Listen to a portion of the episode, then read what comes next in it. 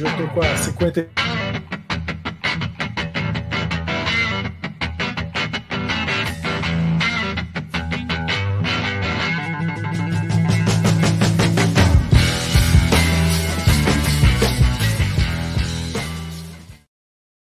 E sejam todos bem-vindos à 26 edição do Entradas Extras, que já começou com censura, para quem não percebeu, ou talvez percebeu. O Fernandão ia falar uma frase, a introdução cortou o Fernandão, mas tá tudo lindo. Hoje eu, inclusive, vim com Brandon Crawford aqui em homenagem ao Fernandão, que apesar de ser Dodgers, ama esse homem maravilhoso. Eu queria falar também para todos do Brasil que estão escutando que eu estou Paul McCartneyizado. Eu vou ver o Paul McCartney, nada me abala hoje, nem o ataque patético dos Giants. Fernandão, muito bom falar com você. Natanzinho, Mestre Felipe, todo mundo que veio ouve a gente aqui no Entradas Essas, sempre um prazer gigantesco. Quando o Natanzinho me censurou, eu estava dizendo, hoje eu estou com a 55 dele, dele, Albert Pujols, cara que passou por muito pouco tempo pelos Dodgers, mas deixou maravilhosa impressão, deixou um, uma energia, uma vibração positivíssima por lá e é um cara que acho que todo mundo aqui gosta, todo mundo aqui admira. É, já falamos muito dele aqui como embaixador da Baseball United, mas hoje a gente tem muita conversa legal para dar. Inclusive os Dodgers estarão aqui nesse episódio de hoje, mas como a gente sempre faz, passamos primeiro pela nossa parte alta ali pelos cantos de Japão, Cuba e outros lugares mais mas isso o Natanzinho traz daqui a pouco. Vamos em frente, porque tem muita beisebolinha voando por aí. É isso aí, eu tenho lembranças maravilhosas do Albert Pujols lá em Los Angeles, né? Ele tentou bater o home run e Mike Talkman roubou o que seria um walk-off home run lá para os Dodgers, vencemos, ganhamos a divisão, tudo aquilo, foi bonito, foi bonito demais. O que também é bonito demais é esse cidadão aqui que está embaixo de mim, com essa camisa lá, ele, com esse boné do Brasil aí, muito belo, muito agradável sua presença, Felipe, é muito bom falar com você sempre. Salve Natan, Fernandão, fazendo um merchan aqui da nossa seleção. E é isso aí, voltamos com quase o time completo, né? O original, o João não mais consegue gravar nos horários, né? Continua fazendo parte da nossa equipe, sentimos muita falta do nosso amiguinho. A gente nunca deu a oportunidade dele teorizar, né, sobre por que Cincinnati Reds chegaria nos playoffs. Vai acabar chegando, né? Mas a vaga dele tá aqui guardadinha para ele voltar e, e, explicar a teoria dele, por que foi tão eficiente. E é isso aí, bastante coisa rolando no mundo do beisebol. Muita coisa legal, né? A gente tem aí visto muita, desde o começo do ano, né, muita repercussão sobre mudança de regra, como que isso afetaria andamento do jogo. Mais um no-hitter rolou, né? A gente, na semana passada, quase que não fala de um, hoje teremos a oportunidade de falar um pouquinho mais, mas as coisas estão fluindo, isso que é importante. Beisebol internacional também, bastante informação transitando por aí, né? Bastante coisa para a gente prestar atenção. E é isso, vamos que vamos, que a pauta está grande. É isso, a pauta tá grande, mas antes de finalizar aqui a nossa introdução, redes sociais na tela para quem disse que eu esqueço, né? Para os canalhas que vivem questionando minha índole, minha competência como âncora, tá aí, ó, entradas extras no Twitter, né? Entradas underline extras no Facebook e Instagram, tailgatezone, arroba tailgatezone, você vai também no site www.tailgatezone.com.br a gente volta já na primeira parte, na parte alta do podcast, na parte alta da entrada. Hey, take me out to the ball game. Take me out with the crowd. Fernandão, antes de mais nada, antes de começar aqui o podcast, nós temos que lembrar o seguinte: falta pouquíssimo tempo para nós embarcarmos para o Chile, né? Nós três vamos ao Chile e iremos acompanhar a nossa queridíssima seleção de beisebol em busca da medalha inédita, mas é claro, a gente não faz nada sozinho, a gente precisa da ajuda de você que nos escuta, seja doando, seja compartilhando, comprando a rifa para você ganhar uma maravilhosa camisa como essa aqui do Brandon Crawford, que está estendida do meu lado direito, como essa que a do Fernandão está usando. Então, qualquer ajuda é válida para a gente conseguir produzir um conteúdo de qualidade né, Fernando? Fazer todos os bastidores, todas as imagens, vídeos do ouro inédito lá do Brasil no Pan-Americano do Chile. Natanzinho, para quem está vendo a gente pelo YouTube ou então lá pelo Spotify, está passando aqui embaixo, né, o apoia.c barra TZNopan 2023. É, nesse link aí você pode conhecer um pouco mais sobre o projeto, pode doar se você tiver condições de doar, mas como o Natanzinho disse, Não tendo condições de doar, por favor, divulgue esse, esse link, divulgue o nosso trabalho, divulgue o nosso projeto. Dê uma olhadinha lá na nossa rifa, afinal de contas, a gente está fazendo a venda de números por R$ reais para você concorrer a absolutamente qualquer camisa de NBA, NFL, NHL, a MLB, futebol nacional e internacional, basquete de seleções femininas e masculinas, como o mestre Felipe lembrou na semana passada, rugby, se você curte rugby, também vai encontrar muita coisa por lá. Então, lá pela, pela nossa querida Mr. Vast, né, que está apoiando a gente na nossa rifa. Então, conheça, passe ali nas nossas redes sociais, lá no Tailgate Zone. Escolha o seu número, 25 reais. Por 25 reais você pode concorrer a uma camisa fantástica da Mr. Vast. Então, vale muito a pena porque você vai sair feliz e vai deixar a gente feliz também, nos ajudando na nossa cobertura do Pan-Americano de Santiago 2023 lá no Chile. Vamos em frente porque eu já comprei os ingressos, viu, Natanzinho? Já comprei os ingressos e essa medalha vem. E, Felipe, a gente ainda não consegue prever o futuro, mas nós sabemos que o Brasil vai nos dar muito orgulho, mas também não sabemos como é que vai acontecer tudo. O que podemos garantir é que quanto mais ajuda tivermos, melhor será o conteúdo. Então, se você puder nos ajudar, de qualquer forma, tá valendo. A gente vai acompanhar treino, jogo da seleção, entrega de medalha, vai ser tudo que o Brasil ganhar lá, a gente vai estar junto para fazer. Pois é, Natan, a gente está nessa expectativa, né, de, de, primeiro conhecer quem são o, o, os nomes, né, tanto do basquete quanto do beisebol e outros nomes do, do, enfim, do time Brasil aos poucos estão saindo, né, sendo publicados aí, uh, quem serão os competidores. Essa semana a gente, não pelo Brasil, né, mas a gente teve uma feliz surpresa, né, que a Simone Biles está é, quase que confirmada aí para o PAN, né, então teremos grandes nomes na, na competição, é óbvio, né? Como, como é tradicional já. O punk acaba sendo um, uma escada, né? Principalmente para algumas modalidades que são tradicionais nos Jogos Olímpicos. Infelizmente, não está sendo o caso do beisebol, né? Para Paris, nós não teremos beisebol lá, mas para outras modalidades, sim, é muito importante. Então, boa parte do time Brasil que faz bonito aí nos Jogos Olímpicos, né? A gente fala da Raíssa do skate, enfim, da Rebeca no, na, na ginástica também, passarão aí por, por Santiago muito legal poder viver esse, esse momento, né? Para quem é fã do beisebol especificamente, a última vez que o, que o Brasil competiu, né, lá em 2007, a gente teve nomes como Lance Lynn, Joe Kelly, o Arodis Chapman, todos jogaram contra o Brasil, né, no Rio de Janeiro. Então é um torneio muito legal de se acompanhar, principalmente olhando para o futuro, né? Porque querendo ou não, são nomes, principalmente nas outras seleções, que chegam aos grandes times. É, é, bom ficar de olho, né? A gente ainda não tem as escalações todas, também não temos nem o calendário dos jogos ainda, vai rolar. É, conforme passam os dias, a, a, organização passa mais informações né, sobre construção, status. A gente tem algumas datas já, o beisebol vai começar pelo dia 18, né? Um pouquinho antes da, da abertura. É, lá pelo dia 16, o Brasil já está em solo chileno, né? Para entrar na Vila Pan-Americana. Nós já estaremos lá, então a ideia é que a gente consiga acompanhar esse começo de, de caminhada, né? Já estamos acompanhando. Desde o primeiro treino, a gente tem acompanhado, feito a cobertura, conversado com comissão técnica, visto alguns nomes que, que provavelmente jogarão, vivendo uma expectativa, né, principalmente dos internacionais que jogam nas ligas da América Latina, Estados Unidos, Japão, para saber se eles terão condições e liberações para jogar, né? É, não temos ainda uma data certa para essa convocação, estava prevista para dia 28, 23 de agosto, possivelmente vai ser jogada lá para o dia 7 de setembro, mas vamos aguardar. É, assim que tiver essa confirmação, certamente você vai saber aqui pelo Tailgate, que é o, como a gente vive falando, o veículo oficial aí da cobertura do beisebol e do basquete nos Jogos Pan-Americanos. Então, fique de olho que a gente sempre tem novidade. E, Felipe, a gente esqueceu de falar, terça-feira, novamente, temos live, né, do Pan-Americano, live do beisebol. Não sei se podemos falar quem vem, podemos? Ou deixa de surpresa? Podemos, então, teremos. Divulgado já, né? Eu recebi a autorização do chefe Nivi, velho, do Nobel o Instagram essa semana.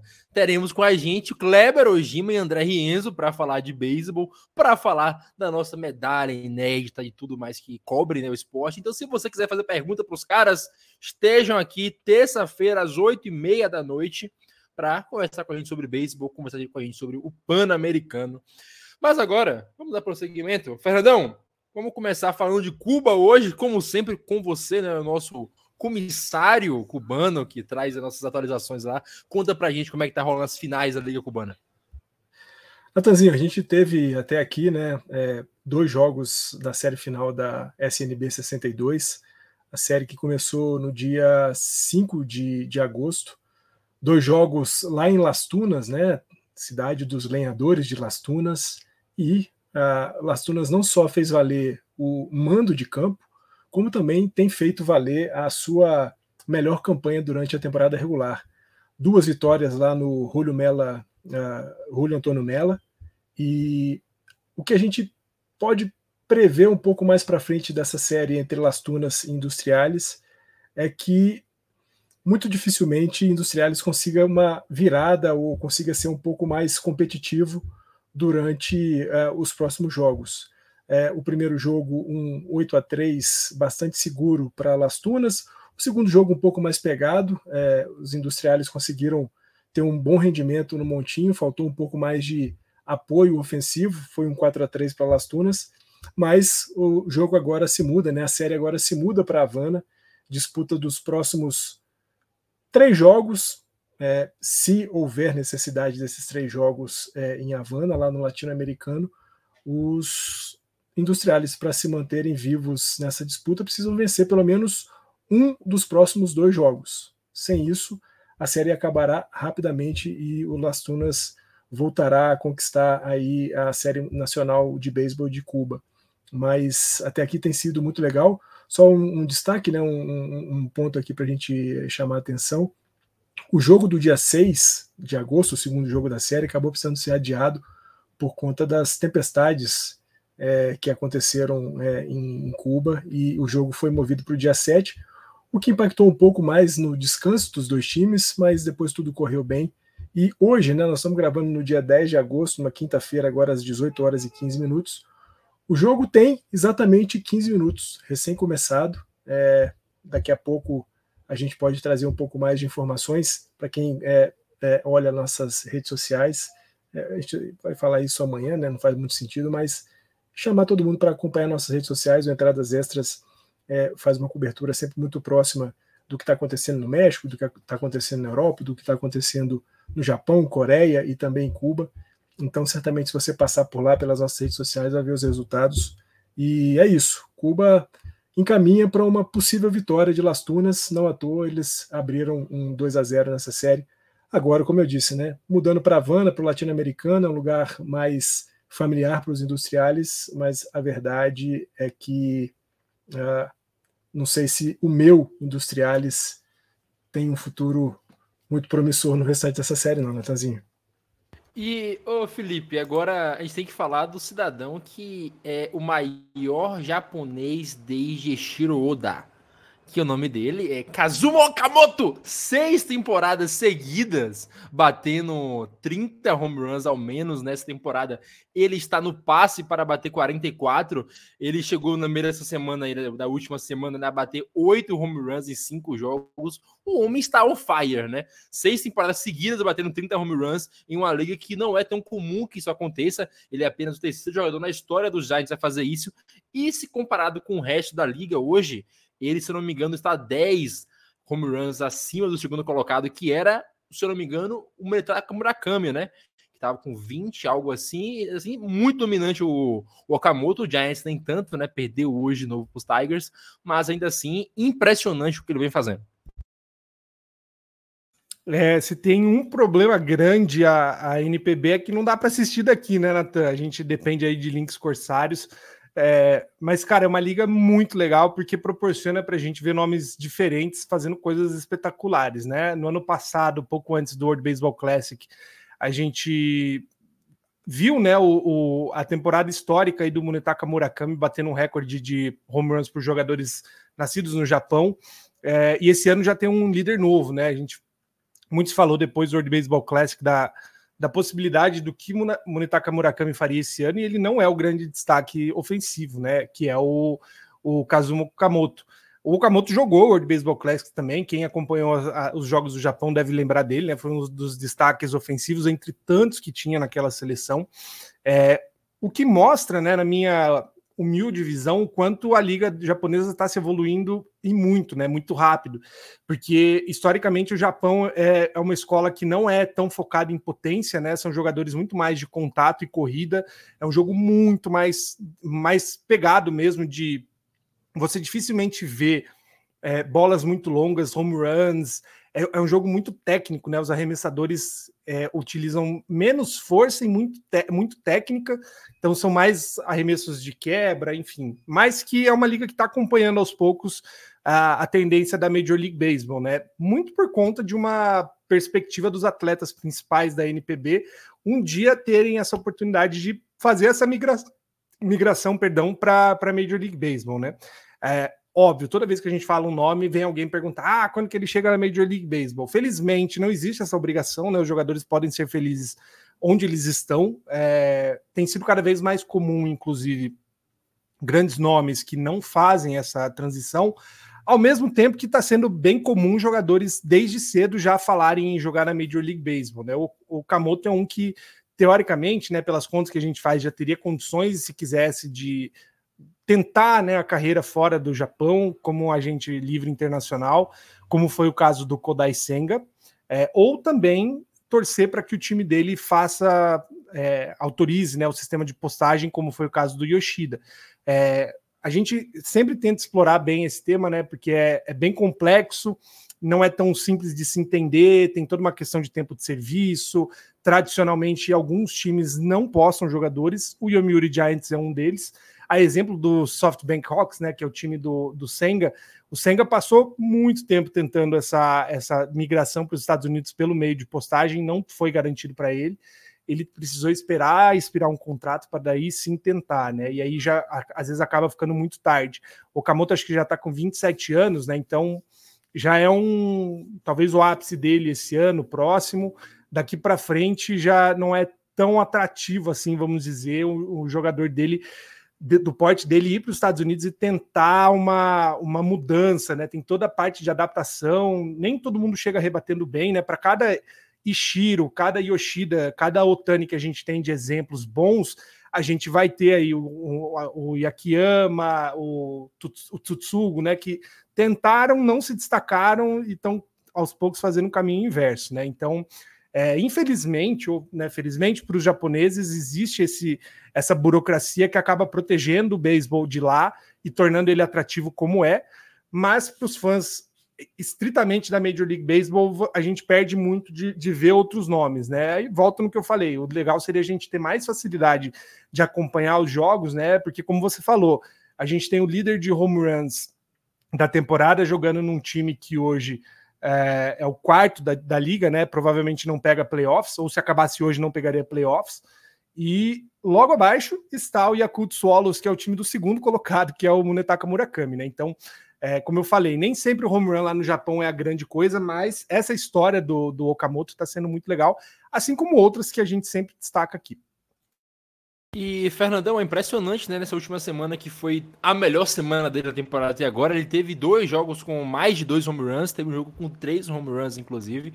O Okamoto tava desde que ele chegou na liga, né? Porque ele teve alguns jogos ali em 2015, outros em 2016 e 2017, mas ainda não tinha estreado. Quando ele de fato chegou na liga em 2018, a pior temporada dele, ele rebateu 30 home runs. Desde então, ele nunca rebateu menos do que 30 home run. O batting average ele é muito alto. A chegada em base do Okamoto também é muito alta. Então, para além de tudo, ser um cara que rebate muito, é um cara que chega muito em base. Como eu brinquei com o Felipe hoje mais cedo no grupo, é o Barry Bonds japonês. Ele chega em base, ele rebate, ele joga no Giants. Então, as semelhanças não param por aí, é impressionante, mas sem, sem brincadeira agora, eu estava vendo as rebatidas dele, é de uma facilidade imensa o swing do Okamoto. E como falou o Felipe, pode ser que nunca chegue à liga, né? Já tem 27 anos, o Giants é difícil de liberar, e o cara, querendo ou não, já é um nome de peso lá pro time dele, que é a maior franquia do país, é o Miro Giants, né? O maior vencedor, então talvez para ele não seja atrativo ir para os Estados Unidos tentar se consolidar lá. A gente sempre fala aqui, né, Natanzinho, e o, o Messi Felipe sempre pontua isso de maneira muito é, especial de que uh, as pessoas podem ser felizes no, beisebol do seu país de origem, né? principalmente Japão e, e, Coreia do Sul São dois países com, com ligas bastante bem estabelecidas e o Okamoto, que como você disse, né, já brilha há seis temporadas consecutivas, seis temporadas consecutivas com pelo menos 30 home runs. É um desses caras que, pelo status que já tem na liga, pelo status que já tem entre os times é, da NPB e fundamentalmente pela idade, né, talvez seja um cara que não tenha necessidade, não precise se provar mais é, em outra liga como a, a MLB. Mas, é, como o próprio Mestre Felipe falou, tem sido bastante comum né, que jogadores é, manifestem bastante cedo a intenção de ir para a MLB, ou então façam até uma certa pressão junto aos seus times para que isso aconteça. A gente sempre traz aqui o exemplo né, do Munetaka Murakami, que é um cara que deixou isso muito claro, né, de, que, de querer fazer parte de algum time da, da MLB e a gente até chegou a brincar aqui no Entradas Extras, é, que muito se esperava, né, depois da temporada brilhante que ele teve em 2022, com mais de 50 home runs rebatidos, é, que talvez em 2023 ele fosse capaz ainda de fazer ainda mais. Mas essa coisa de querer ser um jogador de MLB colocou uma pressão muito grande nele, não só nessa temporada dele né, na NPB, mas como também durante a, a, a participação dele no WBC. No entanto, no entanto, é, a gente tem visto a, a, chegada de japoneses com certo sucesso nos últimos anos, esse ano especialmente, né, com Kodai Senga, com o, o, o que está jogando no, no Boston é, Red Sox, Yoshida. Né, o Yoshida, o Shintaro Fujinami, né, de depois ter tido uma passagem terrível pelo terrível Oakland A's, agora em Baltimore começa a ser um cara mais efetivo e me parece vai ser um cara importante para Baltimore durante o restante da temporada e os playoffs, porque o Baltimore estará nos playoffs. Então tem sido legal acompanhar os japoneses e eu sou um cara, né? O, o, Felipe Patrãozinho sabe muito disso. Eu adoro jogadores estrangeiros jogando nas ligas americanas, então eu adoro os, os japoneses que jogam por lá. Um último ponto, né, Nathan, só sobre isso, para a gente entender, né, quem ouve a gente entender o feito que o Okamoto está levando esse ano. Ele está com 31 né, home runs, é, considerando a data de 10 de agosto, que é hoje que a gente está gravando. Lembrando que o, quando a gente grava de noite já rolou a rodada do dia, né? Que rola é, de manhã rola o jogo da noite do Japão. Então é, provavelmente, quando você estiver ouvindo, esses números talvez já estejam diferentes. Mas Okamoto está com 31 home runs em 50 e. Uh, não, em 100 jogos, né? 101 jogos, 100 jogos do Yomiuri. E o segundo colocado na lista de home runs é o, o Munetaka Murakami, né? Como a gente já tinha destacado, né? Que está com 22. E tem mais um jogador do, do, do Eagles, o Hideto Asamura, que está com 21. São os únicos três jogadores com mais de 20 home runs, né? Numa liga em 100 jogos. Então, é realmente admirável, né? O feito que, que ele tem. E até, óbvio, a gente não vai passar nome a nome, mas quando você olha outros atletas como o Gregory Polanco, como o José Osuna, que são estrangeiros, jogando lá no Japão, ou mesmo os cubanos tão, tão celebrados lá, né? O Ariel Martinez, que jogou o World Baseball Classic, né? Receptor de Cuba. Uh, ainda assim, o número do Okamoto surpreende, né? Porque não tem, não tem ninguém perto do que ele está fazendo. A Liga Japonesa tem um pouquinho menos jogos do que a MLB, mas o Okamoto começa até a flertar com a possibilidade de quebrar o recorde do Murakami, né? Então, óbvio, é um chute longo, mas não. O pique que ele está levando não seria algo tão surpreendente assim, né? É, e, e, aí, voltando né, ao, ao fato de por que esses jogadores não estão na Major League, é, a gente tenta produzir conteúdo sobre. É, falamos em alguns podcasts já atrás, enfim, na época do, do Baseball Classic que a gente comentou. São nove anos de tempo de serviço, o jogador precisa ter um status, aos olhos da MLB, de ser profissional e não amador. É, e aí dá para puxar o caso do Otani, que é o mais emblemático. Né? O, o Otani, quando faz essa decisão por ir para os Estados Unidos, ele ainda chega nos Estados Unidos como um atleta não profissional. Né? É besteira, mas é, para a Major League Baseball você tem que ter uma idade mínima. Isso faz com que o atleta ganhe muito menos do que ele poderia receber. Né? O Otani fez um, uma barganha, vamos dizer, né? uma aposta em si mesmo, aceitou um salário acho que era de 2 milhões na época, né? Para a gente é muito, mas para um atleta de Major League às vezes não é tanto assim, né? Salário de entrada para alguns, para daí construir o próprio nome. Então, É, o, o Okamoto está nesse ponto aí dos 27 anos, é, teria que ter o tempo de serviço para daí começar esse, essa arriscada, né? Então, realmente, a gente vê outros muitos nomes que ficam no Japão, porque lá é possível você desempenhar e desenvolver melhor a sua carreira, principalmente em relação ao time nacional, né? O Japão preza muito para que esses jogadores joguem os torneios internacionais.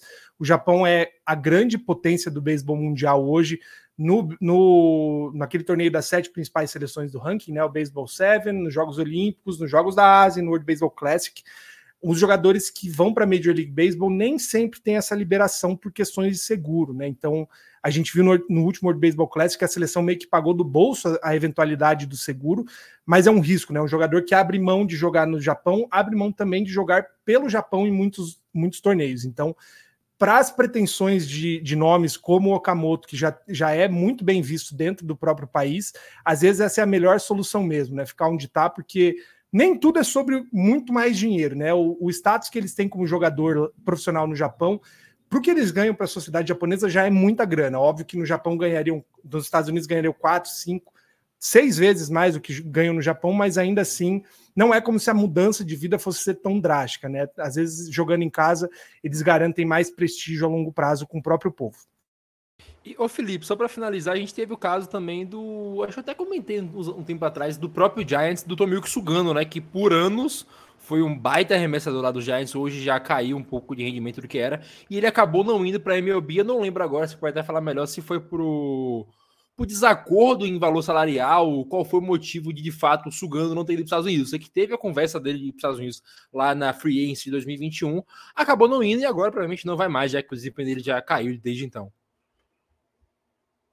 É, Nathan, é, esse que é o problema, né? O, o caso do que foi, foi depois de 2020, né? Então, antes de 2021, o, o Yomiuri Giants é, liberou, ou pelo menos fez o anúncio, né, de, de que o Sugano poderia tentar o contrato né, no sistema de postagem, e aí funciona bem rapidamente. Né? O, o, time do Japão anuncia que, ok, o jogador vai, abre uma janela de negociação em que todas as 30 franquias dos Estados Unidos podem dar um bid, né? Um, faz uma oferta, começa a negociar, e aí o, o a, a, oferta vencedora fecha contrato, né? Tem um período aí para fechar contrato. Com base no valor desse contrato, é paga uma multa milionária para o time do, do Japão, né? Então, é, um exemplo, como é impactante esse valor. O valor que, de multa que foi pago pelo Matsuzaka lá em 2006, 2007, foi o que basicamente sustentou o, o Seibu Lions para sair de uma seca histórica para se tornar um time competitivo novamente. É muito dinheiro. O dinheiro do Otani basicamente financiou o novo estádio do, do Hokkaido Fighters, né? Então, é, quando a gente faz essa disparidade do dólar para o iene, é re, realmente relevante.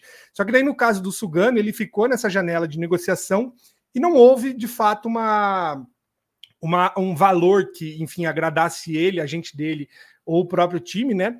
E aí o Sugano acabou voltando para o Japão para reassinar com o Giants. Mostra que nem sempre um grande jogador no Japão vai de fato ser um grande atrativo nos Estados Unidos. Tem toda uma questão de idade, de, de histórico de lesão. O próprio Senga, né? Foi uma aposta que o Mets fez, uma boa aposta, mas também se o Senga chegasse no, nos Estados Unidos e se lesionasse rapidamente, seria mais um dia né, no histórico de lesões dele. Então, tem toda uma aposta que nem todo time quer, quer fazer, fora a questão financeira que também pesa, né? São dois contratos, um para o jogador e um de multa que é pago para o Japão. É isso, vamos continuar falando de Japão, Fernandão. O futuro jogador, futuro astro, futuro Sayang do San Francisco Giants continua a impressionar lá pelo Japão, né? O Yoshinobu Yamamoto está atrás, está no momento liderando a corrida pela Triple Crown pela terceira vez seguida, né? Caso ganhe, como pontuou o Felipe esses dias, será o primeiro a fazer isso. E eu vi não só o Felipe, tá? Que o Felipe é meio suspeito que ele gosta muito de Yamamoto, mas eu vi outras pessoas que gostam da Liga Japonesa, acompanham, falarem que o Yamamoto possivelmente é o melhor arremessador que já pisou no Japão. E o que ele vai fazendo é impressionante. Todo dia que ele joga, você abre lá o Twitter e vê as stats de Yamamoto. 13 strikeouts, 10 strikeouts, 11 strikeouts. O cara está a 5 jogos seguidos, arremessando 7 entradas, cedendo poucas corridas, cedendo duas ou menos corridas, né? O cara, ele é uma força natureza. Você vê os arremessos do, do Yamamoto, ele é muito preciso. A bola de curva do Yamamoto é muito boa. Você que está acostumado a ver o Kershaw por anos e anos, né? Então sabe reconhecer uma boa bola de curva como é do Yamamoto, que pelo terceiro ano seguido pode chegar a Triple Crown.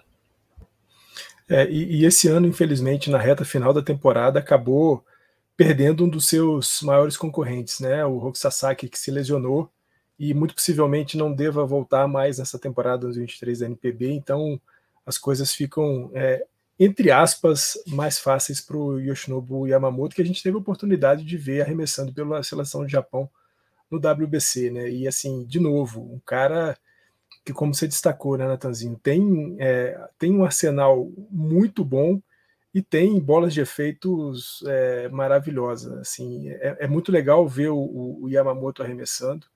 Acho que o, o Works Buffaloes, que é o time dele, ganha muito em saber que esse cara está é, no montinho a cada seis dias para arremessar pelo time. Esse número que você trouxe, né, de nos últimos é, jogos, sete entradas pelo menos arremessadas com baixíssimo número de corridas cedidas. É daqueles caras que quando o torcedor do Buffaloes olha lá na tabela e vê que é o Yamamoto vai arremessar, você tem quase a plena certeza de que é vitória para o seu time, né? Com o mínimo, o mínimo de apoio ofensivo é o suficiente para o Yoshinobu é, ganhar uma partida. E muito legal, né? Muito legal é, a gente poder acompanhar, mesmo que muitas vezes só por highlights, né? Muito dificilmente a gente tem acesso a algum jogo do, do, do aqui no Brasil, mas é, quem tem um pouco mais de vontade e esforço consegue acompanhar os highlights de todos os jogos da NPB no, no YouTube, tem um perfil que cobre bastante profundamente a NPB. É, e é muito bom saber que a gente pode ver o Yoshinobu Yamamoto ainda arremessando na NPB, mas que muito em breve, né, não sei se pelo Giants, não sei se pelos Dodgers, não sei se por que time, mas é, é muito difícil imaginar que o Yamamoto não estará na MLB na próxima temporada ou nas próximas temporadas. Claro, né, o mestre Felipe trouxe aqui, quando a gente estava falando do Okamoto, falando do, do próprio é, Munetaka Murakami, o quão complexo, o quão é, difícil é o processo de saída de um jogador japonês da NPB para a MLB. Mas por outras coisas, né, que nós já falamos de Yamamoto aqui durante é, outros episódios do Entradas Extras, né, o quanto de, de é, times da MLB já foram para ver o Yamamoto arremessando, o quanto de olheiros, né, de scouts a gente sabe que times da MLB colocam lá na NPB vendo o Yamamoto arremessando, é muito difícil, é muito improvável que a gente não tenha ele arremessando por alguma franquia da MLB em 2024. Sorte nossa que agora sim a gente vai poder acompanhar o Yamamoto um pouco mais de perto. E, ô Felipe, a gente estava comentando, né? Ele não ganharia Triple Crown esse ano porque o Sasaki estava muito à frente dele, né? Tanto que quando o Sasaki machucou, ele jogou mais uma vez, teve um jogo de 7 strikeouts, o Sasaki ainda estava 16 strikeouts a fez Yamamoto. Yamamoto eventualmente vai ganhar porque o Sasaki não volta mais essa temporada. Inclusive, nessa semana, né, você comentou, teríamos o segundo jogo entre os dois, né, Sasaki contra Yamamoto. Não vai rolar, por sorte, bem entre aspas, Yamamoto Sasaki machucou e ele vai ganhar provavelmente a sua terceira Triple Crown, caso não aconteça um hecatombe aí lá no, no Japão na sua carreira. Mas, salientando mais uma vez, o que ele vem fazendo é impressionante, né? A gente comenta que um bom pitch ele consegue mesclar bolas rápidas com bolas de efeito e se ele for bom, na, bom nas duas, a sua bola rápida, por mais que não pegue 100 milhas, vai parecer mais rápida e a sua bola de efeito vai parecer quebrar ainda mais. Ele consegue mesclar as duas. E o Yamamoto me parece a mistura perfeita dessas duas. A bola de curva do Yamamoto é excelente, como eu comentei com o Fernandão. A curva é bem acentuada, a precisão é muito boa. E a bola rápida dele nem se fala. Ela é diferente do Fujinami, a bola rápida dele gira e é muito precisa também. O Yamamoto é sensacional, não tenho o que falar, cara. Eu vou ficar muito feliz com ele no Giants ano que vem. É, o caso do Yamamoto, né? Ele é, ele é até mais surpreendente do que você falar, pô, o cara vai ganhar mais uma Triple Crown, porque Triple Crown é um é feito muito raro, né? É um alinhamento de astros muito grande que você tem que estar muito bem consigo mesmo, né? Não ceder tantas corridas, você ser o líder de strikeouts e ainda contar com a ajuda do, do seu time ser bom para garantir as vitórias, né? O, o Yamamoto está caminhando para a terceira Triple Crown seguida, então 2019, 2020, 20, 21, 22 e aí caminhando para a terceira em 23. É, mas para além disso, ele foi o MVP da Liga do Pacífico em 21 e 22 e ganhou o equivalente ao Sayang, né, o Eiji Sawamura Award, em 21 e 22 também, né? Nunca existiu no Japão alguém que ganhou uma dessas coisas três vezes. O Yamamoto está caminhando para ser o campeão das três de novo, né? Então, de fato, ele provavelmente vai sair como grande nome da, da história aí do, dos arremessadores do Japão. É, ele tem um concorrente também do, do, do Marines, né? O time do, do Sasaki, que é o Taneishi, né? Que, enfim, hoje está com cinco strikeouts a mais, mas com um jogo, né, a mais. Muito provavelmente ele tendo um, jogo decente aí aos moldes do que normalmente ele faz, ele já volta à liderança dos strikeouts. Em termos de vitórias, são duas a mais do que o segundo colocado. E em termos de corrida cedida, ele está com uma boa folga para o Kona Takahashi do Seibu Lions, né? Companheiro do Botakahashi, inclusive. É muito provável que o Yamamoto ganhe de novo os três prêmios. E aí, como o Fernando falou, né? Essa é carta marcada já, né? Figurinha carimbada na Major League Baseball ano que vem, porque na próxima quinta-feira, dia 17, o Yamamoto faz 25 anos. Com 25 anos, o jogador continua extremamente atra atraente né, para os times da Major League Baseball, pelo tempo de serviço que ele vai ter, né, ele já chega no Japão com um contrato e estimam que o contrato do Yamamoto vá ser aí na casa dos nove dígitos, né? Então, centenas de milhões aí, basicamente. Fora que por ainda uns cinco anos, seis anos, talvez, ele ainda consiga entregar em bom nível o beisebol, mesmo considerando um tempo de adaptação. Então, olhos abertos, torça aí, porque virtualmente todos os times têm chance de, de trazer o Yamamoto, né? Existe, claro, uma expectativa que ele vá para a costa oeste por ser mais fácil e, e, mais próximo do fuso horário do Japão. Mas Texas Rangers, Chicago Cubs, Red Sox, Mariners são times que tradicionalmente abrigam japoneses e tem agentes que trabalham nesse sentido, mas está em aberto, né? Quando o Otani veio foi a mesma coisa. Qualquer time podia entrar na briga, muitos entraram, outros acham que não vale a pena. Tá aí, né? O Otani dizendo se vale a pena ou não um investimento desses aí. É isso, e para finalizar agora, Papo Guine PB hoje rendeu, hein, Fernandão? Para finalizar, nós temos o não tão querido Trevor Bauer, né, que tá pavimentando o seu caminho de volta ao Los Angeles Dodgers lá no Japão. Ordinário. É, é, o Dodgers Bauer, vai Bauer sonhar que... Yamamoto acordar com, com o Bauer, né? Exato, não, exato. Nossa. O Bauer que já foi é, pauta aqui do nosso Entradas Extras algumas outras vezes, né? A gente falou bastante sobre a ida dele para o Dana Bay Stars. Falamos também do período ruim que ele passou, né? De queda para a espécie de minor league lá do, da Dana Bay Stars. E no seu primeiro jogo de minor league já tomou muita pancada. Mas desde o retorno para a NPB, né? Para o Dana, ele tem sido um cara bastante consistente, bastante sólido, né? São oito vitórias e três derrotas é, na temporada até aqui, um ERA bastante é, bom, 2,75, o IP um pouquinho alto, né? O, o, o, o, o Bauer ainda é um cara que cede alguns walks além da conta e é um cara bastante é, rebatido, embora saiba lidar muito bem com a, as pressões de jogadores em posição de anotar corrida, né? Por isso a gente vê um IP dele um pouquinho mais alto, 1.117. Mas especificamente nos dois últimos jogos, é um cara que tem arremessado muito, muito bem. São 17 entradas. Num dos jogos ele fez 10 entradas, um 0 a 0 contra o, o, o Carp, né? O Hiroshima Carp. É, lá no Japão, depois, né? Os jogos vão até a 12 entrada.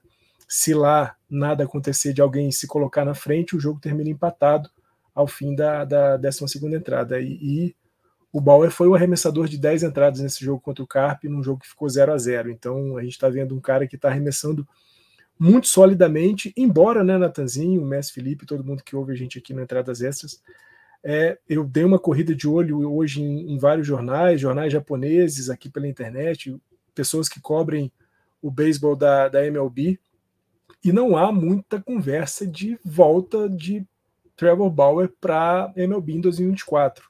Claro, né, pode ser que essas conversas estejam ocorrendo de maneira mais reservada, né? Afinal de contas, eu acho que não deve ter muita gente querendo mostrar um interesse tão grande para um cara que se envolve com problemas como se envolve o, o, Trevor Bauer, mas pelo menos que a gente pôde ver até aqui, até, até hoje, 10 de março, 10 de agosto, quando a gente está gravando, não aparece nenhuma conversa de retorno do Bauer para MLB. E dessas confusões né, que o Bauer tem se metido, umas muito grandes, umas, umas muito desastrosas, outras nem tanto, ele se envolveu em mais uma confusão na semana passada. Ele fez uma postagem no Instagram dele, em que ele publicou a imagem de uma luva, da luva que ele, que ele joga, e tinha algumas coisas escritas em caractere japonês, e ele fez um comentário, é, no mínimo, né, ruim. É, tá aí uma luva com alguma coisa escrita em japonês. Um comentário um tanto quanto desdenhoso com relação à, à língua japonesa e ao, aos caracteres que se usam para é, escrever em japonês. Foi muito criticado por torcedores é, americanos, foi muito criticado por torcedores japoneses. E é isso. É, o Bauer precisa se tocar de que ele, que ele tem, ele tem que minimizar, mitigar esses problemas que ele vira e mexe se envolve. Né? A gente sabe, não precisa muito lembrar, mas a gente traz aqui o Bauer acabou sendo desligado do Los Angeles Dodgers, com quem ele tinha contrato, por conta de uma suspensão que ele tomou da MLB depois de se envolver num problema sério de violência sexual, de violência doméstica. É, não à toa foi parar no Japão por conta disso. A gente comentou um pouco aqui sobre a, a um pouco mais aberta a sociedade japonesa para essas questões da misoginia e, e, e coisas uh, que o valham. O Bauer está se dando bem lá no Bay Stars. Uh, como eu disse, a gente não sabe se ele volta ou não para a MLB, mas a verdade é que é essa. Ele está sendo importante para um time que em 2023 estará nos playoffs. É isso, né? E vamos fechar o, essa primeira parte do podcast. Voltamos na parte baixa para falar de MLB hoje em segundo plano, em detrimento da NPB.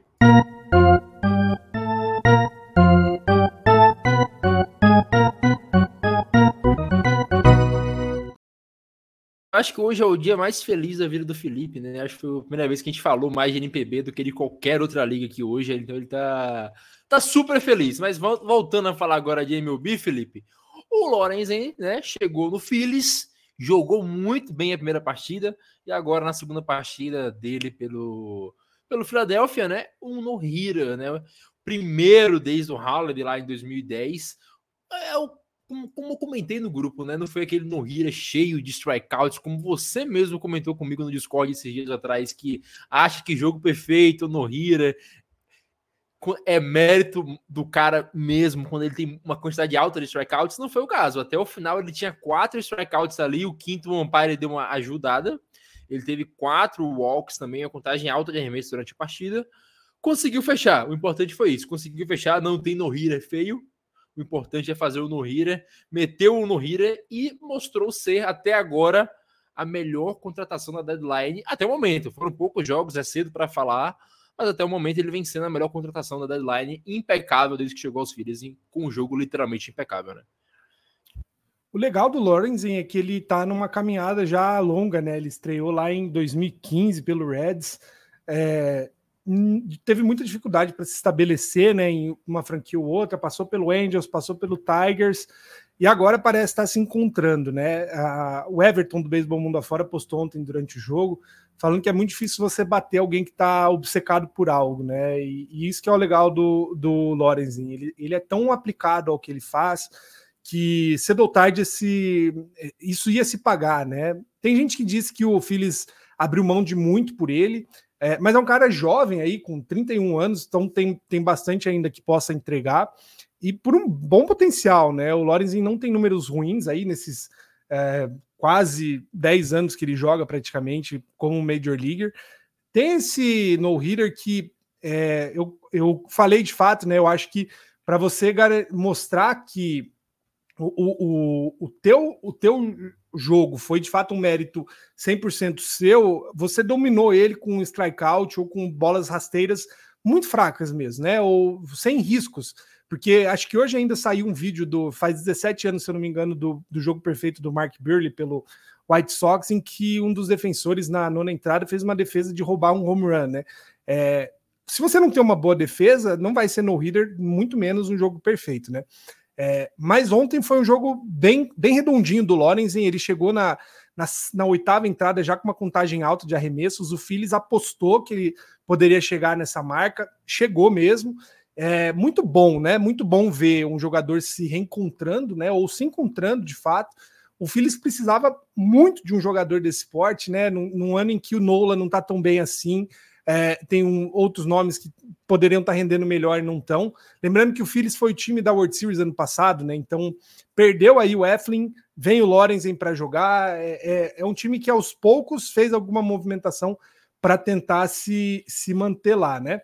É, enfim, é isso. O, o, que, o que eu gostaria de destacar, eu estou tentando recuperar aqui, uh, o pessoal falando da, da possibilidade né, das, das regras afetarem muito a, o andamento dos jogos perfeitos e, e no-hitters, né? O do Lorenzen foi o quarto já do ano, considerando aí do Framber Valdez que a gente não falou, né? Semana passada. Teve um, um conjunto do Detroit Tigers contra o Blue Jays e teve o jogo perfeito do Domingo Herman também, né? Então, a 322 no-hitters é, com jogos perfeitos, vamos dizer, na história da Major League. Michael Lorenzen é mais um deles entrando aí para a história desses feitos improváveis, né? Quando a gente fala sobre arremessadores muito dominantes, a gente até espera, e teve muitos que nunca, nunca arremessaram, né? Um, um jogo perfeito, enfim, um, um mesmo um no-hitter, mas está aí o Lorenzen com essa, essa pérolazinha aí na carreira dele. É isso, e Fernandão, a gente pode até pontuar, né, que o, se todo mundo jogar o que pode jogar em outubro, o Phillies talvez tenha a melhor rotação da Liga Nacional, tá? Porque é. O nome dele? Wheeler, Nola, o Terrion Walker e ainda o Lorenzen agora, né? O problema é todo mundo jogar pode jogar. O Nola não tá bem essa temporada, o Terrion Walker também tá bem oscilante, então não dá para cravar nada, mas o Phillies, se crescer como vem crescendo agora, continuar crescendo no momento certo, pode ser o time que talvez bata o Braves na temporada, né? Ainda é cedo para falar, mas vem melhorando, melhorando muito o time de Filadélfia, que talvez provavelmente é o que vai se classificar ali como primeiro no wildcard, mas é muito bom pontuar isso também, que todo mundo comentou, ah, eu acho que agora não vai ter mais um Hira, não vai ter mais jogo perfeito, e o que a gente está vendo nessa temporada são vários jogos que flertam com, com isso, o que acontece, né? Agora mais um no Hira, já tivemos jogos perfeitos, quer dizer, um jogo perfeito, né? Do, do deplorável Domingo Germán, mas mesmo assim a gente tem agora outro no Hira para comentar e muito bom. É, eu, eu era um desses caras, Natanzinho, que acreditava não impossível, né? Porque a gente está falando de uma liga onde os caras são muito bons e, e, e saber que a gente já teve quatro no-hitters em 2023, sendo que um deles é um jogo perfeito do, do, do Herman, mostra o quanto que esses caras são capazes de se adaptar às, às condições do jogo, né? E eu estou falando especificamente para os arremessadores em relação ao relógio de arremesso. É, é muito. Ser, eu, eu pensava ser muito difícil, é, no momento de maior pressão, casar a necessidade de ser tranquilo com um relógio que está passando é, os segundos de maneira decrescente na sua frente. E me parece que os caras se adaptaram muito melhor do que a gente poderia esperar, né? Quatro no heroes não, não é nada fácil é, para uma temporada com essas mudanças. É, o, o Lorenzen não era um cara que né, a gente pudesse esperar um feito como esse, mas como você disse, grandes arremessadores muitas vezes não chegaram nem perto da, da possibilidade de ter um no-hitter, um jogo perfeito. É, e o, o Lorenzen coloca aí o, o 14 da história do, do Philadelphia Phillies. E como você disse, Natanzinho, eu acho que quando a gente pensa em playoff, uma rotação um pouco mais encurtada, né? E, e, e pensando nas séries que o Philadelphia Phillies pode fazer, contar com Aaron Nolan, com Zach Wheeler e com Lorenzen jogando talvez a sua melhor temporada né, de carreira é algo, algo especial para o time do Philadelphia Phillies, que precisa fazer os seus ajustes ainda no bullpen e um pouco mais de é, apoio ofensivo para seus arremessadores, mas sem dúvida alguma, ter Nola, é, Wheeler e Lorenzen jogando bem é um, é um belo prenúncio para o time dos Phillies, que, como né, lembramos aqui, foi o último é, representante da Liga Nacional na World Series. E é um time que ainda pode contar com Trey Turner essa temporada, né? Porque ele não tá, não tá, jogando, né? Tá entrando em campo, não tá jogando ainda. Mas caso ele queira jogar, é uma boa adição pro Philadelphia. Você que conhece de perto ali o Trey Turner, sabe que se ele joga é um, um troço complicado. Ah, sem dúvida, o Trey Turner precisa aparecer. É, muito, muito se apostou e não à toa, né? O, o Philadelphia aceitou fazer parte do processo de leilão em cima do, do Trey Turner na, na Free Agency. muito bom para o time ter conseguido ele, mas ele precisa jogar. É, agora a gente sabe, né? Outubro é um novo campeonato, é uma nova mentalidade e muitas vezes jogadores que não fizeram absolutamente nada durante a temporada regular explodem durante a, os playoffs e isso acontece também ao contrário, né? Caras que às vezes vão muito bem durante a temporada regular chegam nos playoffs acabam não conseguindo mostrar tudo aquilo que tinham mostrado nos últimos é, nos outros 162 jogos. Mas é, sem dúvida alguma, os Phillies é um time, é um time sem dúvida alguma para a gente poder ficar de olho. Me parece hoje com uma condição um pouquinho mais confortável em relação à, à posição de wild card, na vaga de wild card, mas com alguma coisa em torno aí de 60, 50 jogos ainda para ser disputado, tem alguns caminhos a percorrer, mas é, eu acho que sim, eu estou com você, Natanzinho. A adição do Lorenzen até aqui foi a melhor aquisição de um time da MLB, por tudo que ele já fez nesses dois jogos que ele atuou aí pelo, pelos Phillies. É isso, né? E a gente sabe, como você falou, outubro é outro campeonato. Vamos lembrar, 2021, o Bellinger teve uma temporada deplorável, chegou nos playoffs, jogou bastante, inclusive eliminou os Giants, né? Jogou muito. A gente tem também casos de gente que resolve jogar em apenas uma série. Tipo, eu comentei com você do Travis Chikawa, que tem, se eu não me engano, ele tem nove rebatidas impulsionadas na carreira em playoffs e sete na série contra o Arizona, o St. Louis Cardinals, que o Giants conseguiu para o World Series depois. Então, é um cara que esse potencial ele tem. Ele precisa só achar e outubro pode ser uma boa peça para o Phillies. Agora, Felipe, eu vou falar com você primeiro e o Fernandão fecha, porque isso aqui é a especialidade dele, né? Comentávamos antes de entrar no ar que o Giants abriu a exceção para o Barry Bonds de aposentar uma camisa de jogador que não era Hall da Fama. E o Fernandão trouxe para a gente o assunto que o Fernando Valenzuela será essa exceção lá para Los Angeles Dodgers, né? O mexicano, se eu não me engano, o Fernandão pode até lembrar a gente depois, ele foi homenageado na, na jersey do Dodgers, não foi, Fernandão? Foi a Silicon X, se eu não me engano, foi homenagem ao ao Valenzuela e toda a comunidade mexicana lá na Urias fez a foto na época. E é um cara que tem Sayang, é All-Star, é Rook of the Year, é campeão de World Series. Então, mais do que justo, Felipe, creio eu, para os Dodgers que aposente a camisa dele, como foi com o Giants, né? Por muitos anos talvez esnobando o Barry Bonds por conta de todo aquele problema com a liga. O próprio Will Clark, né, algumas franquias mais tradicionais, tem isso. Só aposentamos se o cara for Hall da Fama. Mas eu acho que a importância de um cara para um time vai além da importância do cara para a liga em si. Claro, o Fernando Venezuela, ele tem conquistas que talvez pudessem colocar no Hall da Fama, o Barry Bonds certamente tem. Mas eu acho que, como comentou o Fernandão também sobre o Brandon Crawford, né? Que ele perguntou: será que o Brandon Crawford é camisa aposentada em São Francisco? Pô, com certeza. Com certeza, se não for, tem que derrubar o estádio.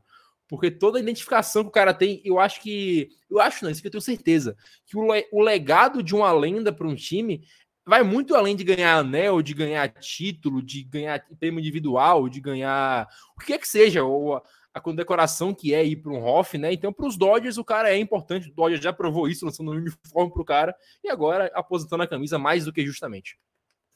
É, o que a gente fala é que existem glórias que resumem, né? Eu acho que chega um ponto, principalmente para quem é crítico ao, ao Hall da Fama, você ter um número aposentado por qualquer uma qualquer franquia mostra a sua importância para a história daquele time, né? Pode ser que o Hall da Fama nunca te reconheça como um, um membro do Hall da Fama, o que não muda o fato que você é, né? Existem N exemplos aí, né? O Pete Rose, Barry Bonds são tão importantes e, e, e, marcantes na história do beisebol, mesmo sem estar no Hall da Fama. É, o, o que a gente tem para falar do, do, Fernando Valenzuela, claro, nosso, o xará dele, o Fernando, vai, vai falar melhor, mas eu, eu conheci a história dele por tabela, né, para aquela série do, da ESPN, o 30 for 30, que inclusive se você assina Star Plus, tem lá disponível, né, o Fernando Nation, baita documentário legal, conta a história, ele ainda é jovem, né, com 20 anos, mas também da importância dele para para cultivar essa identidade que, a, que o Dodgers tem, principalmente com, com a comunidade latina, né, de mexicanos. Vale muito a pena assistir para entender né, o, o, a importância dele para além do jogo em si, né, do, do esporte jogado.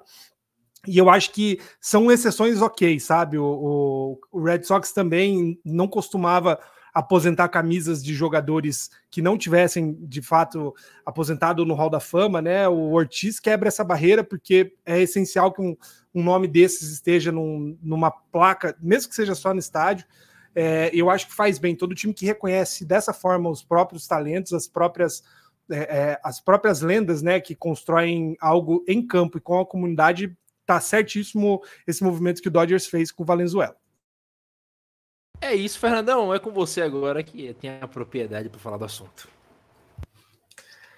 Ah, eu acho que o, o Messi Felipe toca num ponto muito importante, né? Para além do jogador espetacular e, e, a Fernando Mania, né? O quanto é, ele foi importante para os Los Dodgers na temporada de 1981, mas o, o Felipe toca num ponto muito importante que é o papel que o Fernando Valenzuela tem junto à comunidade mexicana para o Los Angeles Dodgers, né? Para quem né, não conhece muito da história dos Dodgers, da mudança dos Dodgers de Nova York para Los Angeles, o lugar onde foi construído o Dodger Stadium era uma, uma comunidade, viviam ali, era um assentamento de pessoas de origem mexicana, latinas, mas fundamentalmente de origem mexicana. Eram três, três assentamentos naquela região que é, foi desapropriado e muitas vezes é, aconteceu alguns atos de extrema violência contra a comunidade que vivia ali, para que eles deixassem aquele local e pudesse depois ser construído o, o Dodger Stadium.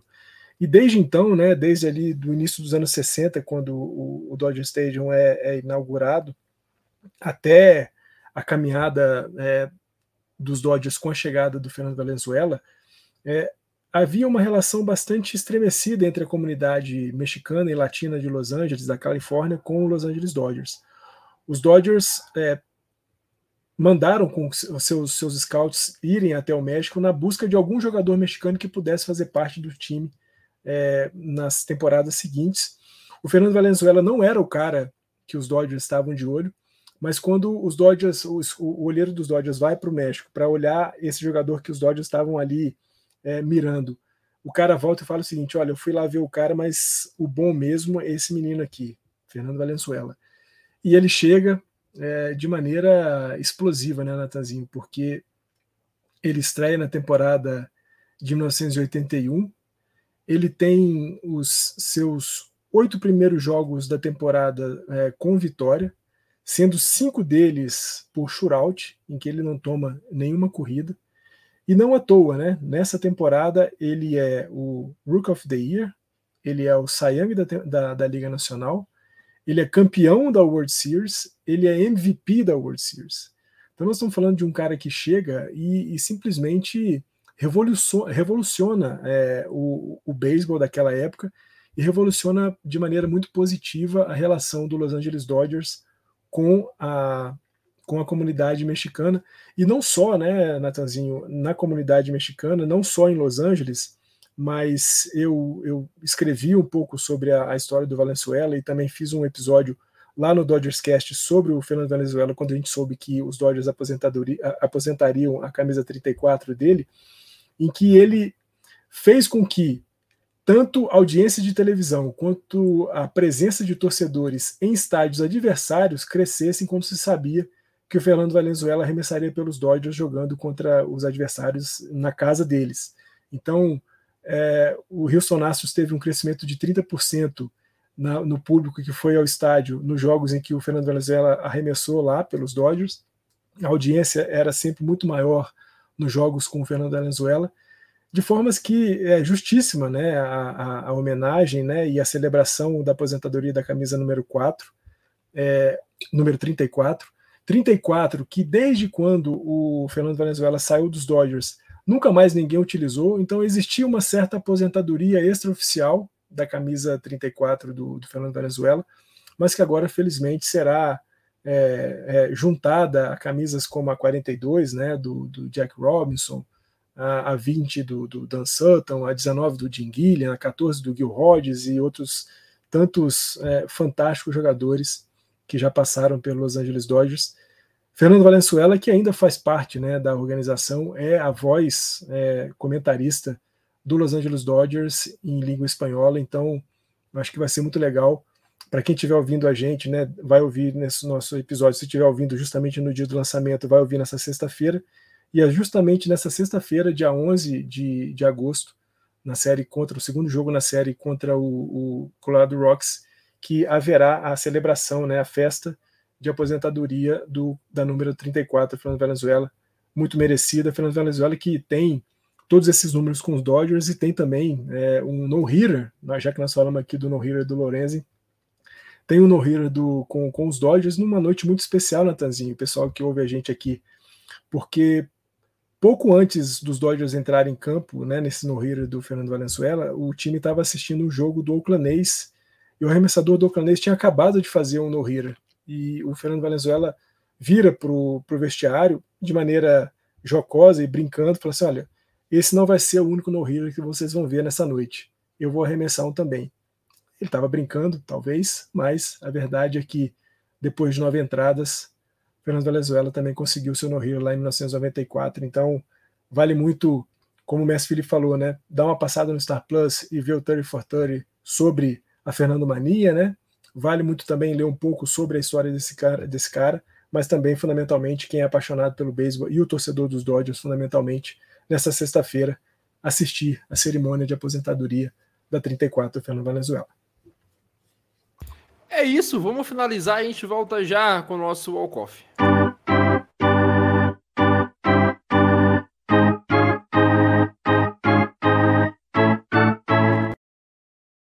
Felipe, a verdade é a seguinte: se do lado da Conferência Americana todo mundo quer ir pro wildcard, tá jogando bem, buscando as vitórias, do lado da Conferência Nacional ninguém quer ir pro wildcard.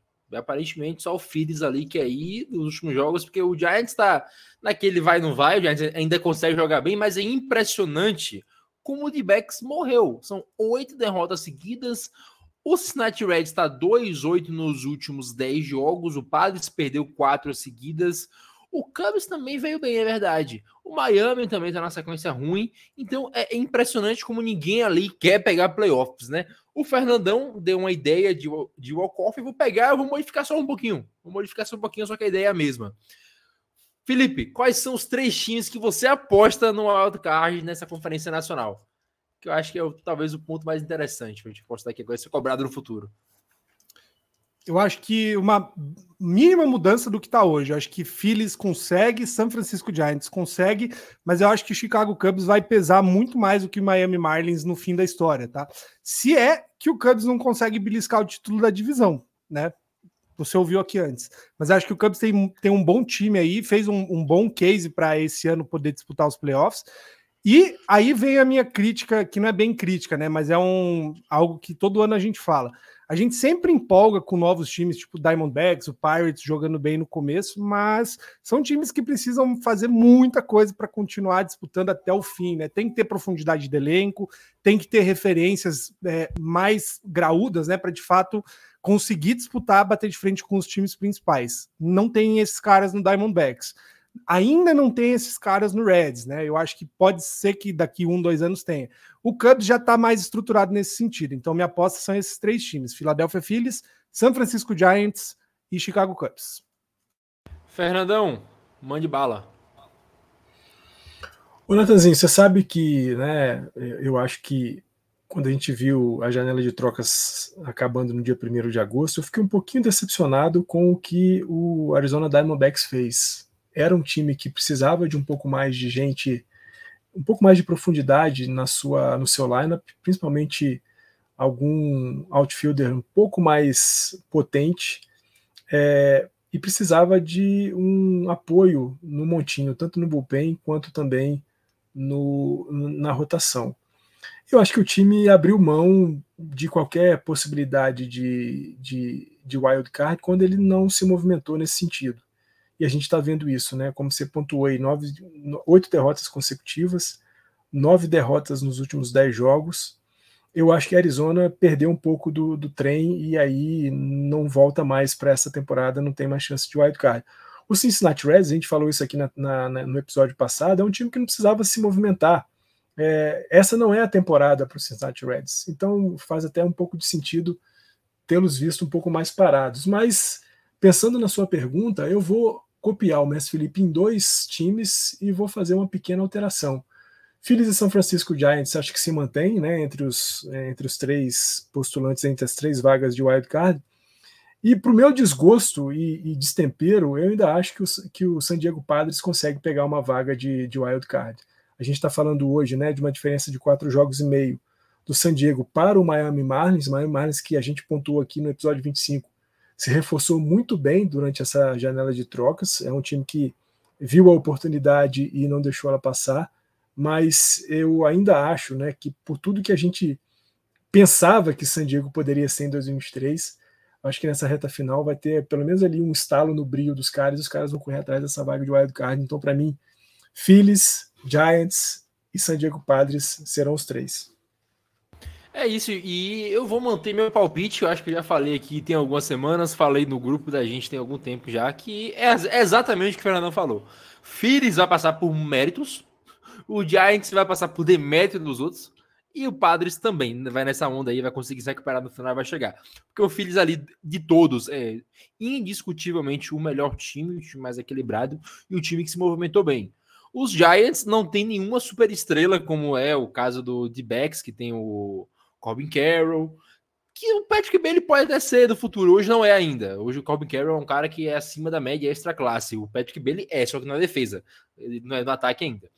Então, os Giants é o time mais equilibrado desses, talvez pouco menos que o Phillies, entre bullpen, arremesso e rebater. Os Giants no mês de julho foram um dos piores ataques da liga e ainda assim continuaram 50% no mês, porque o Montinho é muito bom. Dificilmente o Giants cede mais de três corridas no jogo. Então acho que é um time que consegue pegar playoffs por causa disso. E a terceira vaga é uma esperança, talvez, mística que eu tenho que o Padres vai virar alguma coisa, porque eu não consigo aceitar que esse time não vai pegar playoff. É, é, eu acho inaceitável. Se eu fosse o AJ Preller, acabava a temporada, tocava fogo no estádio e construía outro que tá amaldiçoado. Não faz sentido, o time é muito bom. Só que o problema do Padres é tipo o inverso dos Giants, né? O Padres anota corrida, só que não, não segura. O Giants segura, mas às vezes não anota. Então, acho que o problema do Padres está aí. Se os caras tivessem melhorado, talvez o Bullpen acreditaria mais mas talvez também por demérito dos outros, eu acredito que o Padres chegue nos playoffs, porque é um time que tem uma explosão ofensiva muito, muito grande, né? Na série contra os Dodgers, quando eles venceram o segundo jogo, eles precisavam de uma vitória para ficar 50% pela primeira vez em meses. Aí o Dodgers sentou o sarrafo nos jogos seguintes, né? Como sempre faz com eles, menos playoff. Mas aí desceram novamente, uma sequência de quatro derrotas agora para os padres, mas acredito assim que vão ficar nos playoffs. Então, temos duas unanimidades aqui, né? Phillies e Giants, e o Padres na sequência, comigo e Fernandão, e o Cubs para o Felipe.